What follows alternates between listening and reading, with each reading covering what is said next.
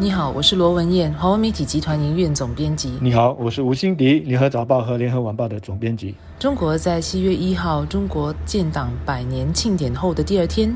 就对中国著名的科技企业滴滴出行下手。滴滴出行刚在七月初在美国上市两天，就在中国国内遭到官方启动安全审查，被指严重违法违规手机使用个人信息。被中国网信办下架了它的二十多款的 APP，这导致滴滴出行的股价暴跌百分之二十，也殃及了在美国、香港等地的上市的中国互联网公司。中国网信办随后又把箭头指向另外两家中国公司，同样也是在上个月在美国上市的数字物流平台满帮集团和网络招聘平台。Boss 直聘向他们实施网络安全审查，并下令这些平台停止新用户注册。这些消息一出，自然让那些目前正在正准备在美国上市的中国互联网企业紧急刹车，以避免他们自己成为下一个滴滴出行。根据媒体报道，至少有四家中国企业已经暂缓或取消到美国上市的计划，这包括医疗大数据公司林克科技。共享单车应用哈罗出行、健身应用 Keep 和博客平台喜马拉雅。滴滴出行是中国最大的网约车平台。大家如果对中国网约车的概念不太清楚的话，那简单的说，它就像是新加坡的网络私招车平台的概念一样。比方说像 Grab，那么滴滴出行它每月的活跃用户在中国有一点五亿人，数目是很惊人的。他们每天从不同的地点、不同的时间招车前往另外一个地方去。这些中国人。出行的大数据收集起来，不能够不说，当中的确是很可能含着一些敏感信息的。也因此，中国当局这一次对滴滴出这个重拳整治的时候，开始用的一些词汇，包括了说是为了防范国家数据安全的风险，维护国家的安全，保障公共的利益。那么之后呢，再出现，比方说指他违法收集和使用个人的信息，触犯国安法等等关键词。但是滴滴出行是在二零一二年的时候开始在北京上线的，存在也有多年了。为什么中国当局现在才出手？这当中的原因，分析员的说法各有不同。有的说是他的时机不对，选了一个中共建党百年纪念日的前夕到美国去；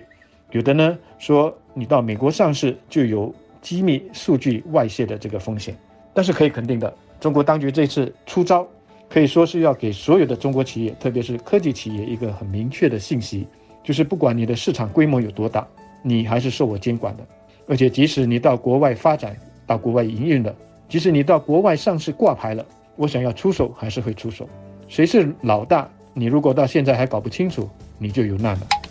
中美关系持续紧张，但中国企业到美国上市的热情似乎有增无减。今年上半年就有三十三家中国企业到美国上市，比去年的十六家多了一倍，总融资金额也翻了两倍，达到大约九十亿美元。上半年在美国上市的中国公司当中，以互联网企业居多。在中美关系仍然紧张之际，还有这么多互联网公司选择到美国上市，而当中包括中国比较大规模、比较著名的科技企业都选择了到美国上市，相信中国政府看了也会很不舒服。中国政府上个星期也出台了新的政策，要收紧对于有意到境外上市的科技企业的审查。最近的这一连串动作，显然是中国政府想要逆转中国企业到美国上市的趋势，向有意上市的中国企业施压。从滴滴被审查后，中国网民一面倒骂滴滴为卖国贼的趋势来看，现在无论是官方或者是民间，对于中国企业到美国上市的容忍度已经降得非常低了。下来，我想，即便是有中国企业愿意冒险到美国上市，国际投资者对于他们的 IPO 或者是估值都会另眼相看，也会持有更谨慎的态度，影响他们的市值。而我相信，下来纽约的监管机构也可能会收紧对于要到美国上市的中国企业的审查。毕竟，中国政府监管方面的不确定因素已经成为一个很实在，可能会导致投资者受亏损的风险。老实说，从一家想要上市公司的角度来看，怎么让自己的市场估值最大化，这是第一考量。另外呢，就是通过选择在哪里上市。会不会使自己的公司的品牌更有价值？也就是说，能不能够给自己的招牌镀金？这是另外一个考量。以美国股市的市场规模还有名气，它在这两方面都很有吸引力。这不光是对中国企业来说是如此，对全球的企业来说也是如此。但是美中美关系现在的这个氛围，彼此都在防着彼此。中国科技企业要在这个时候到美国去上市，的确还有市场以外的因素需要去考量。从中国监管当局的角度来看，一些较敏感的行业，它本来就有一些限制了，就是在外资要来投资的时候，要面对很多的限制，甚至是完全被禁止。那么现在这些科技公司想要到海外去发展，可以说是绕过了当局的这个限制来引进外资。那肯定的，当局就会想办法去确保企业在这么做的时候。首先，公司的营运不会受到外部的影响。另外呢，就是企业所掌握的信息还有科技要受到保障，不会因为是在国外上市而需要向国外的监管当局披露。所以，可以预见的，中国企业到美国上市的这股热潮，看来是要冷却下来了。另外，就是文彦刚才所说的，外国投资者现在怎么看待中国企业？的确，滴滴出行呢，现在除了面对中国官方的这个审查之外，也在美国被起诉了。根据彭博社的报道，就有美国的律师事务所在七月六号的时候，分别在纽约和洛杉矶提出了诉讼，指滴滴在上市之前没有充分披露它的风险，包括说它曾经跟中国的这个政府机构就遵守网络安全法律的法规进行了商谈。所以滴滴 IPO 之后的这场风波，很可能会永久性的改变美国投资者对寻求在美国上市的中国公司的态度。最终，这也将影响到这些公司的股价。经过这一波的打压和条例的收紧，我相信下来有意要上市的中国互联网公司也会首先往境内的市场看。即便是已经在纽约上市的中国科技企业龙头如阿里巴巴、百度等，他们也都已经在香港第二上市，来对冲上市的风险。在中国政府堵住互联网企业到美国融资之际，我认为中国政府也应当设法改善境内的融资环境，鼓励科技企业在中国境内上市。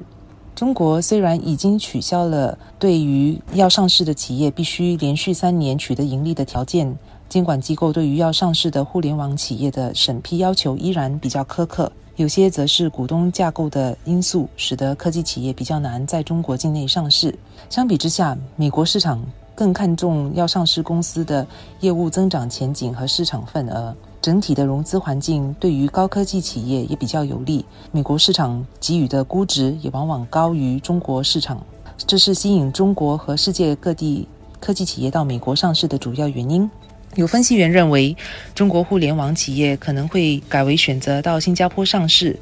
我想，新交所也会积极争取。但一方面，新加坡股市相对比较小，在这里上市的科技企业也不多，要上市的科技企业也比较难取得对企业有吸引力的估值。因此，在跟香港相比之下，我相信香港会是中国互联网企业的首选。另外，之前有传闻，中国政府在探讨设立一个能吸引在美国和香港上市科技企业的股市。如果此举落实的话，下来我相信许多中国科技企业为了要保平安，会选择在境内上市。无论是香港或新加坡，也只有吸引第二上市的份儿了。我跟文彦一样，对新加坡会不会因此而吸引到一些中国企业来新加坡上市，抱着一种。保留的态度。老实说，新加坡交易所这些年也不是没有在努力去吸引中国的企业到新加坡来上市。但是过去的所谓龙头股或者是中国概念股的这个经验显示，我们所能够吸引到的有不少，其实在质量上、